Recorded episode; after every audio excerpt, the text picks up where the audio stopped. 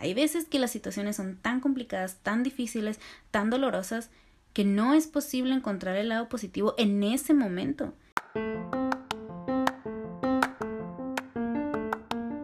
Bienvenidos a Somos Humanos, un podcast donde podremos conocernos mejor, cuestionarnos por qué pensamos, sentimos y actuamos como lo hacemos y qué podemos hacer para vivir un poquito más conscientes y así poder ser nuestra mejor versión día a día.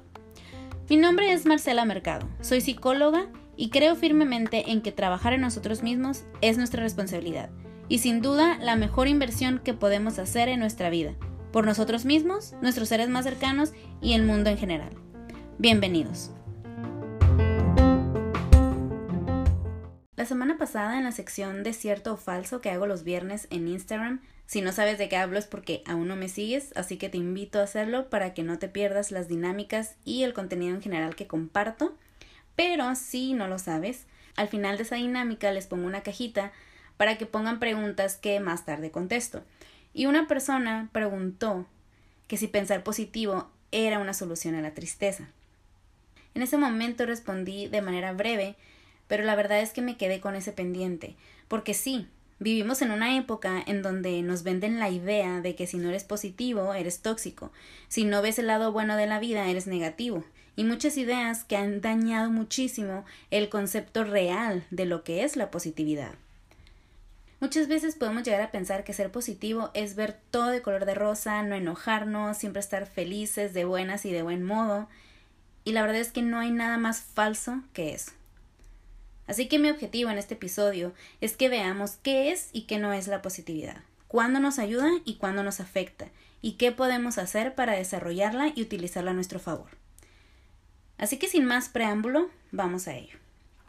En cuestión de definición, positivo o positiva es cualquier cosa que sea cierta, que produzca algún beneficio o que sea algo favorable. Aplicándolo un poco a la práctica, positivo sería cualquier pensamiento, conducta, emoción, habilidad, característica o cualquier situación que sea de beneficio, favorable o que consideremos bueno, ¿cierto? Bueno, pues a finales de los 90, el psicólogo estadounidense Martin Seligman propuso una perspectiva psicológica basada en las características positivas de los humanos, y ahora se le reconoce como el padre de la psicología positiva. A él le interesó estudiar las características, habilidades, fortalezas y virtudes humanas y cómo desarrollarlas para sobrellevar los problemas y aumentar nuestro bienestar. Habilidades como el optimismo, la esperanza, la resiliencia, la empatía. Y lo que él buscaba estudiar era todas esas capacidades que como humanos tenemos para reponernos de situaciones difíciles, de enfrentar la adversidad, de sanar y de salir fortalecidos pero la psicología positiva es relativamente joven, así que aún hay fallas en la teoría y algunos críticos consideran que carece de fundamentos científicos. Pero sobre todo, en el ámbito social y en la práctica del día a día, el problema es que se ha distorsionado tanto que ha llegado a ser muy dañina. Por ejemplo, libros de autoayuda, pláticas y frases motivacionales que en una primera instancia te dan un estímulo de energía o ese empujoncito a creer en ti, a pensar que todo es posible, que tú puedes con todo. Y pues claro, nos empodera y nos sentimos súper capaces, pero ¿qué pasa? Que a la semana, si no es que a las dos horas de haber consumido ese contenido, pues estamos igual, o peor aún, con sentimientos de culpa, angustia, preocupación, por no haber sido capaces de mantener esa motivación, de no haber alcanzado eso que pensábamos lograr, cuando estábamos con la motivación a tope y que creíamos que todo era posible. Actualmente tenemos la dañina creencia de que debemos estar felices, mega productivos, de no rendirnos nunca, que realmente llegamos a sentirnos incapaces, inútiles o que algo anda mal en nosotros si no estamos así. Y honestamente te digo que yo misma he consumido ese contenido. Tengo libros, uso frases e incluso he asistido a pláticas motivacionales, pero siempre con la mente lista para cuestionarlo todo, tomar lo que me funciona y soltar lo que no, y sobre todo ir más allá de eso que acabo de escuchar o que acabo de leer. Pero esa es una habilidad que se aprende con la práctica y con el aprendizaje constante. Pero si solo nos quedamos con lo primero que leemos o escuchamos y no volvemos a cuestionarlo, puede ser muy peligroso refugiarnos en ese tipo de contenido, pues nos da una falsa sensación de bienestar muy muy breve, por lo cual se puede volver adictivo. Y después vamos por la vida espolvoreando esas frases y diciéndole a todo el mundo, tú puedes con todo, querer es poder, piensa positivo, only good vibes, no te rindas, tienes que ser fuerte. Y claro que eso lo hacemos con la mejor intención, obviamente no queremos dañar a las personas, es porque genuinamente creemos en esto y tenemos tan interiorizado estas frases y de cierta manera nos ha funcionado que de verdad queremos compartirlas. Tampoco es que esté mal decirlas, pero la invitación aquí es ser un poquito más conscientes e ir más allá de las frases, porque para poder llegar a una salud emocional y desarrollar tu inteligencia emocional, se debe pasar primero por validar nuestras emociones y entender que son parte de nosotros y que siempre van a estar ahí. Entonces, hay que conocerlas y saber qué hacer con ellas, y no buscar siempre ocultarlas o querer que el proceso de vivirlas sea lo más rápido posible. Porque es justo en ese proceso donde vamos reconociendo lo que nos preocupa, lo que nos parece injusto, lo que nos lastima, y si no le ponemos atención y no buscamos la forma de trabajar en ello, pues van a volver a presentarse en nuestra vida, queramos o no, porque no podemos tapar el sol con un dedo, ¿verdad? Así que analicemos un poco. Voy a poner de ejemplo dos frases y vamos a analizarlas un poco, ¿ok? Una frase muy popular, que incluso es hasta el título de un libro, que dice exactamente así. A veces se gana, a veces se pierde. Y en primera instancia, pues tú escuchas y dices, pues sí, obvio, claro. Pero si solo consumimos eso y no le rascamos, pues podemos llegar a sentir muchísima frustración cuando estoy en el proceso de ganar o perder, ¿verdad? Entonces, si nos vamos más allá, pues sí, a veces se gana y a veces se pierde, pero antes de ganar o perder, puedo llorar, puedo enojarme, puedo frustrarme, puedo disfrutar el camino, puedo caerme, puedo reírme, y entonces ganar o perder. Pero eso no quita que duela o que frustre. ¿Ok? Otra frase muy popular y que solemos repetir muchísimo es tú puedes lograr todo lo que te propongas. Y es una frase cierta, yo misma también la he dicho. De nuevo, vamos más allá. Sí, yo puedo lograr todo lo que me propongo, pero quizá no siempre por mis propios medios. Quizá deba pedir ayuda, asesoría o contratar a alguien. Quizá antes de, de lograr eso que me propongo necesito descansar o alejarme un poco, poner una pausa, retomar de manera más estratégica o en el camino caerme, aprender, ajustarme a lo que va sucediendo en el camino y entonces sí lograr eso que me propuse. ¿Ven un poco la diferencia? No es que estén mal las frases, es que tener una frase y consumirla de esa manera y quedarnos solamente con eso nos puede dar esa falsa sensación de empoderamiento y olvidarnos de todo lo que hay detrás. Y cuando estamos en ese proceso donde no nos sentimos bien, donde vemos la meta de ese bienestar pues bastante lejos, es cuando esas frases nos pueden llegar a hacer sentir que no estamos haciendo bien las cosas. Y como te dije antes, no estoy en contra de esas frases y todo el contenido positivo. Lo que busco es que no lo tomemos literal, sino cuestionarlo y promover un pensamiento más crítico, para así poder tomar lo que nos sirve y no atormentarnos con lo que no nos sirve. Entonces, ¿cuándo me ayuda la positividad y cuándo no? Me ayuda cuando me está proponiendo ampliar mi perspectiva, cuando me propone encontrar mis habilidades y trabajar en mis debilidades, cuando me propone a enfocarme en lo que sí puedo hacer, en lo que tengo el control, cuando me propone aprender de una situación y no irme a los extremos como el todo malo o todo bueno, cuando me propone no dejar de lado lo bueno de mi vida por ponerle extra atención a lo negativo. Ahora, me daña cuando me invita a dejar de lado lo feo, cuando me invita a creer que si no puedo es que no le estoy echando las ganas suficientes, cuando me invita a no pensar en lo malo y mantener el ánimo, a negar mis emociones tachándolas de negativas o inútiles, cuando me invita a estar feliz y alegre aunque mi mundo se esté derrumbando. Y ahora que ya sabemos qué es y qué no es, de dónde viene, cuándo me ayuda y cuándo no, ¿qué puedo hacer? Primero, valida emociones y abre el espacio para expresarlas. Ninguna emoción es mala o negativa. La emoción solo es una reacción ante una situación. Lo que es malo o negativo es lo que hacemos con las emociones. Pero para poder manejarlas y hacer algo saludable con ellas, el primer paso es reconocerlas y darle el valor que tienen. Aquí quiero aclarar que desarrollar un pensamiento positivo no significa que vamos a dejar de sentir dolor, tristeza, enojo, no, sino que vamos a entender que estas emociones y estos estados de ánimo forman parte de un proceso. Y te voy a dar dos ejemplos de cómo puedes responder para validar estas emociones, ¿ok? Ya sea que alguien te diga esto o tú te sientas de esta manera. ¿Sale? La primera, ya no puedo más, estoy harta o harto. Nuestra primera reacción quizás sea, no, tú puedes con todo, ánimo, querer es poder, no te rindas. Para validar las emociones hay que cambiarlo por algo como, no es para menos que te sientas así, ese es un reto muy grande. ¿Crees que hay algo que puedas hacer que aún no has intentado?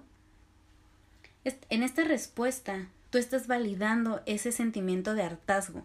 Le estás diciendo que sí, o sea, es un reto muy grande, claro que te puedes llegar a sentir así. Pero también estás retomando y ayudándole a tratar de ver si hay algo más que pueda hacer. No le estás haciendo sentir que no lo ha intentado todo, sino le estás preguntando si cree que hay algo que pueda hacer. Y en esta misma situación, si eres tú mismo el que está pasando por ella, también puedes tener una conversación contigo mismo. Por ejemplo, si yo soy la que está pasando por eso, me puedo decir, a ver Marcela, no es para menos que te sientas así. Es un reto muy grande. A ver, ya intenté esto, esto y esto. ¿Qué más podría hacer? Cuando nosotros nos sentimos validados y escuchados, es mucho más fácil que nos podamos abrir y también encontrar soluciones. Segundo ejemplo. Cuando alguien te diga o sientas tú que todo está mal, que es terrible y que no hay forma de que esto tenga algo positivo, en vez de responder algo como cálmate, no seas negativo, piensa positivo, hay que cambiarlo por te entiendo, es una situación bastante complicada. Es difícil ver lo positivo cuando nos duele tanto. ¿Hay algo en lo que te pueda apoyar? En esta respuesta, de nuevo, estás validando ese sentimiento de que todo está mal, de que me cuesta ver lo positivo. Y tú estás reconociendo que sí, que la situación es complicada, que se vale sentirse así, que cuando nos duele, pues no podemos verle el lado positivo. Pero también estás ofreciendo en qué puedes apoyar. Y aquí no es para solucionar lo que esté pasando, sino un apoyo es, puede ser escuchar, puede ser simplemente acompañar a que se desahogue o lo que sea. Pero aquí el punto es validar la emoción. De otra manera, si nos contestan cosas como tú puedes, ánimo, eh, no, no pienses negativo, nos podemos llegar a sentir, una, o atacados de que, o sea, ya lo intenté todo, o sea, ¿qué te pasa? O dos, muy desesperados de que pues sí es cierto, o sea, yo debería de poder con todo, ¿cómo que no voy a poder? ¿O cómo no lo voy a ver algo positivo? En este ejemplo, si soy yo la que pienso que todo está mal, que todo es terrible, que no le puedo ver el lado positivo, también puedo validarme a mí misma y darme chance. Puedo decirme algo como, a ver Marcela, esta situación es bastante complicada. Claro que es difícil encontrarle el lado positivo a esto en este momento y no tienes que encontrárselo ahorita. A veces creemos que ser positivos es encontrar el lado bueno a la de ya. O sea, en cuanto me pasa, ya. Después del mini coraje, ya. No. Hay veces que las situaciones son tan complicadas, tan difíciles, tan dolorosas, que no es posible encontrar el lado positivo en ese momento después de que lo sientas, después de que lo manejes, ya llegará el momento en el que empieces a, a lograr ver otras perspectivas y encontrarle el lado positivo o el lado bueno o lo que sí puedes hacer, pero date chance. Por eso te hago esta primera recomendación que fue validar emociones y dar un espacio para expresarlas. Como punto número dos, reconocer que todo tiene un proceso y que ninguno es perfecto. En esta época donde todo es más rápido, todos tenemos prisa y todo lo queremos ya o no lo queremos, a veces se nos olvida que por más que queramos hay procesos que no se pueden adelantar. Procesos como crecer, alcanzar proyectos, superar rupturas amorosas, asimilar un fracaso profesional o escolar. Todo eso toma un tiempo. Y cada uno de nosotros, según nuestras habilidades y nuestros recursos personales, pueden tomar diferentes tiempos y está bien. El problema está cuando nos queremos saltar ese proceso o buscamos que sea más rápido, negándonos a sentir eso que ya estamos sintiendo. Así que recuerda que todo tiene un proceso y tomará el tiempo que sea necesario. Como punto número 3, enfócate en lo que sí tienes y en lo que sí puedes.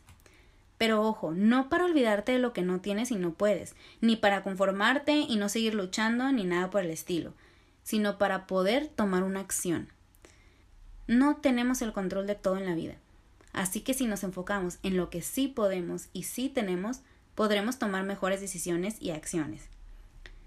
Por ejemplo, cuando queremos empezar un proyecto, es muy común que pensemos cosas como pero es que no tengo suficiente dinero, no tengo el equipo completo, me falta experiencia.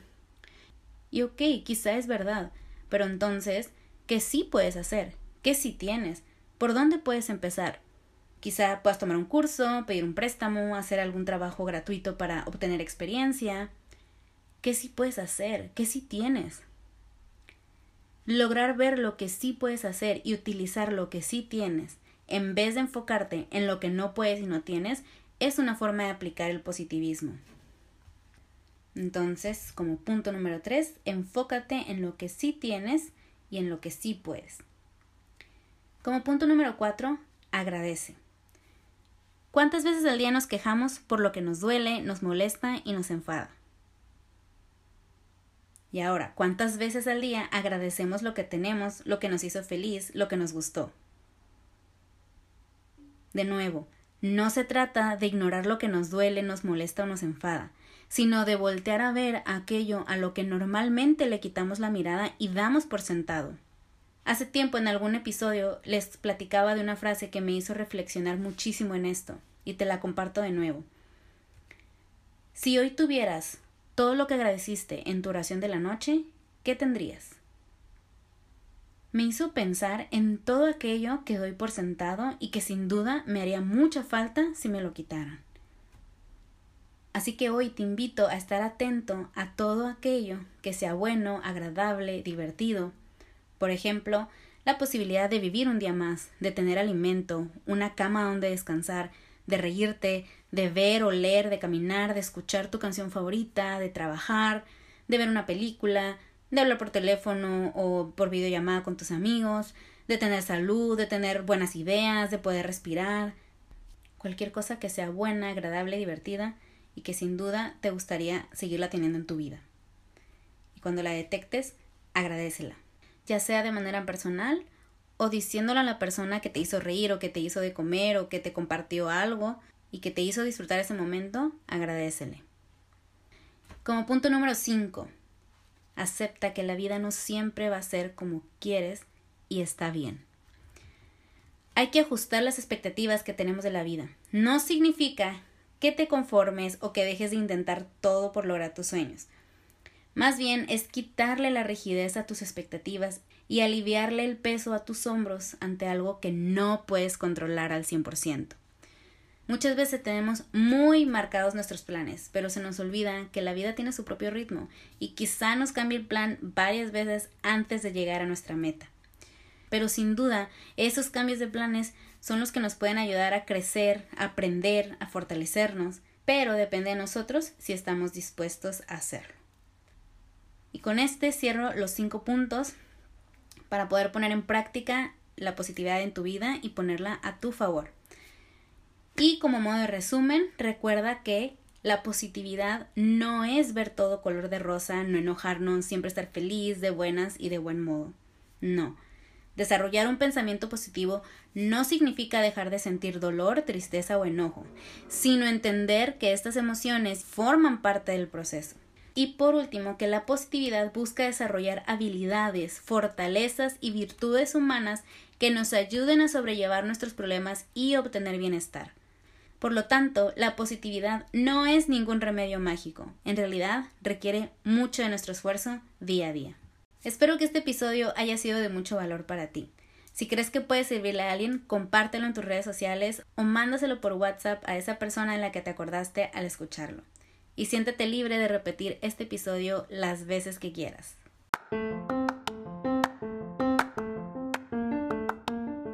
Si en este episodio te surgió alguna duda, pregunta o se te vino a la mente algún tema en especial que te gustaría escuchar aquí, me encantaría que me escribas a mi Instagram o Facebook, me vas a encontrar como Marcela Mercado y yo voy a estar encantada de incluirlo en mi lluvia de ideas. Gracias por acompañarme un episodio más, hasta el próximo.